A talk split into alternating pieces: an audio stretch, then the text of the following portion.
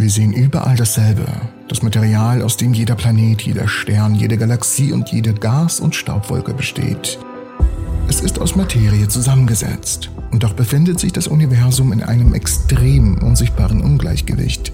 Was eine gute Sache ist, versteht mich nicht falsch. Doch das sollte eigentlich nicht so sein. Das Universum gibt uns vor, mehr Gleichgewicht an Materie und Antimaterie haben zu müssen. Das Problem dabei ist, dass die beiden die Eigenschaft haben, sich gegenseitig zu vernichten. Das Rätsel der Baryogenese oder warum es eine Asymmetrie zwischen Materie und Antimaterie gibt. Wann immer Materie und Antimaterie im Universum aufeinandertreffen, vernichten sie sich und dabei entsteht ein Signal. Dabei werden in der Regel zwei Photonen mit gleicher Energie und entgegengesetzten Impulsen erzeugt. Ein Prozess, der als Annihilation bekannt ist.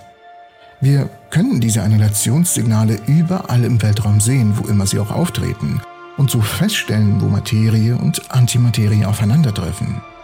Die Tatsache, dass wir diese Photonen zwar sehen, aber so selten und nur an bestimmten Orten, sagt uns, dass das gesamte beobachtbare Universum hauptsächlich aus Materie und nicht aus Antimaterie besteht. Aber ich glaube, das war den meisten hier schon klar.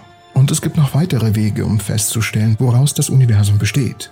Bevor sich im Universum Sterne bildeten, in den frühen Phasen des heißen Urknalls, war das Universum kleiner, dichter, gleichmäßiger und mit energiereicherer Strahlung erfüllt. Und es war orange, für eine kurze Zeit zumindest. Heute gibt es im Universum noch die gleiche Strahlung, die vom heißen Urknall übrig geblieben ist, aber sie ist sehr diffus und energiearm. Wir können sie messen und ihre Temperatur zuordnen. Und wir stellen fest, ein kleiner Funfact, dass sie heute nur 2,725 Kelvin beträgt. Da die Energie jeder Lichtwelle durch ihre Wellenlänge definiert ist und sich das Universum mit der Zeit ausdehnt, wird die Wellenlänge jedes Photons mit fortschreitender Zeit gestreckt. Wenn wir jetzt aber stattdessen rückwärts extrapolieren, stellen wir fest, dass die Wellenlänge jedes Photons in der Vergangenheit kürzer und stärker komprimiert war. Das heißt, je weiter wir in der Zeit zurückblicken, desto heißer war das Universum in diesen frühen Stadien. Irgendwann war das Universum so heiß, dass die Bildung neutraler Atome unmöglich war. Aber wenn wir wollen, können wir sogar noch weiter zurückgehen. Wir können bis zu einer Epoche zurückgehen, in der das Universum so heiß war, dass nicht einmal Atomkerne aneinander binden konnten. Und jedes Mal, wenn die kleinen Kerle das versuchten, sprengte ein Atom die einzelnen Protonen und Neutronen auseinander und verhinderte, dass sich die schweren Elemente bildeten. Erst wenn das Universum unter einer bestimmten kritischen Schwelle abgekühlt war, was etwa drei bis vier Minuten nach dem Beginn des Urknalls der Fall ist, können wir anfangen, Atomkerne zu bilden. Wenn dieser Moment gekommen ist, können wir nach den Regeln der Physik die leichtesten Elemente im Universum aufbauen.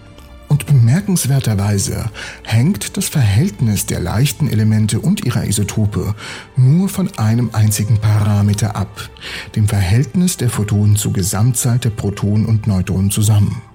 Anhand des beobachtbaren Verhältnisses der Elemente lässt sich der Grad der Asymmetrie zwischen Materie und Antimaterie im Universum quantifizieren, indem man einfach die Baryonendichte mit der Photonendichte vergleicht. Zu der Zahl kommen wir gleich. Wenn wir also Beobachtungen machen, sowohl aus den ursprünglichen Gaswolken, die wir finden können, als auch aus dem Abdruck der kosmischen Mikrowellenhintergrundstrahlung, erhalten wir die gleiche Antwort. Auf 1,6 Milliarden Photonen im Universum kommt etwa ein Proton oder Neutron. Also selbst in den sehr frühen Stadien des heißen Urknalls gab es mehr Materie als Antimaterie. Dies ist ein echtes Problem und ein extrem großes Rätsel. Auf der einen Seite ist dies eine gute Sache, natürlich. Wenn es im Universum gleich viel Materie und Antimaterie gäbe, wäre fast alles vernichtet worden. Es gäbe weniger als ein Teilchen von Materie oder Antimaterie pro Kubikkilometer im Universum. Gegenwärtig ist das Universum jedoch um einen Faktor von einer Milliarde dichter als das. Und alles, was übrig bleibt, ist nun mal normale Materie. Irgendwie muss etwas anderes mit dem Teilchen im Universum vor sich gehen, jenseits dessen, was das Standardmodell uns vorhersagt, um das Universum so zu erschaffen, wie wir es heute beobachten. Wenn wir das Problem allerdings wissenschaftlich angehen, bedeutet das, dass wir zurück zum frühesten Zustand des heißen Urknalls extrapolieren müssen, wo Teilchen und Antiteilchen aller Art bei den höchsten Energien leicht erzeugt werden konnten, um zu sehen, was nötig wäre, damit das Universum eine Materie-Antimaterie-Asymmetrie erzeugt, wo es ursprünglich keine gab. Jede Wechselwirkung zwischen Teilchen und Antiteilchen, die wir je beobachtet haben, hat bei allen Energien nie auch nur ein einziges Materieteilchen erzeugt oder zerstört, ohne dass das gleiche mit dem anderen Teilchen passiert. Wir wissen nicht, wie man Materie erzeugen kann, ohne die gleichen Mengen an Antimaterie zu erzeugen. Und wir wissen nicht, wie man Antimaterie zerstören kann, ohne die gleichen Mengen an Materie zu zerstören. Und doch ist es theoretisch möglich, eine Asymmetrie zwischen Materie und Antimaterie zu erzeugen, wo ursprünglich keine war. Dies ist sogar möglich, ohne die Gesetze der Physik zu verletzen. Dazu müssen lediglich die folgenden drei Kriterien erfüllt sein. Das Universum muss aus dem thermischen Gleichgewicht geraten sein. Das Universum muss sowohl Beispiele für die Verletzung der C-Symmetrie als auch der CP-Symmetrie enthalten. Und das Universum muss Wechselwirkung zulassen, die die Erhaltung der Baryonenzahl verletzen. Und oh, oh, oh, hört ihr das? Es, ich glaube, es ist Zeit äh, zu abonnieren. Es ist Zeit zu abonnieren. Diese drei Teile sind heute als die Sakharov-Bedingungen bekannt. Und ja, ich gehe durch, was diese Bedingungen bedeuten, aber nur wenn ihr abonniert. Wenn alle drei Kriterien erfüllt sind, dann ist die Entstehung einer Materie- und Antimaterie-Asymmetrie unvermeidlich. Und so wird es funktionieren. Am Anfang des Universums, da wo es so viel Energie gibt, werden alle Teilchen und Antiteilchen, die die Energie zulässt, im Überfluss und spontan erzeugt. Sie werden in gleicher Anzahl entstehen. Aber dann, wenn sich das Universum abkühlt, tja, da kommt ein Problem ins Spiel. Der erste Schritt aus unseren drei Schritten. Aus dem thermischen Gleichgewicht. Wenn wir uns im thermischen Gleichgewicht befinden, entspricht die Anzahl der Teilchen und Antiteilchen der Anzahl der Teilchen und Antiteilchen die mit jedem vergehenden Zeitintervall zerstört werden. Aber wenn man das thermische Gleichgewicht verlässt, was eintritt, wenn sich das Universum unter die Energieschwelle abkühlt, die zur Erzeugung dieser Teilchen erforderlich ist, ist man glücklicherweise aus diesem thermischen Gleichgewicht raus. Wenn das thermische Gleichgewicht gestört ist, entstehen Teilchen und Antiteilchen langsamer, als sie durch die Annihilation zerstört werden. Wenn eines der geborenen Teilchen instabil ist, zerfällt es, wenn die Dichte niedrig genug ist, anstatt sich gegenseitig zu vernichten.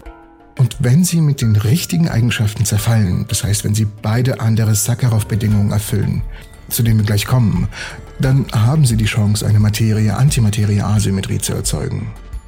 Stellen wir uns nun vor, wir haben diese instabilen Teilchen und Antiteilchen, die zerfallen werden.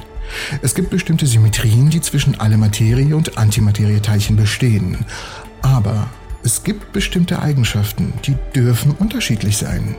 Und bei den schwachen Wechselwirkungen wurden bereits Unterschiede zwischen Materie und Antimaterie beobachtet. Und nun kommen wir zum zweiten Punkt.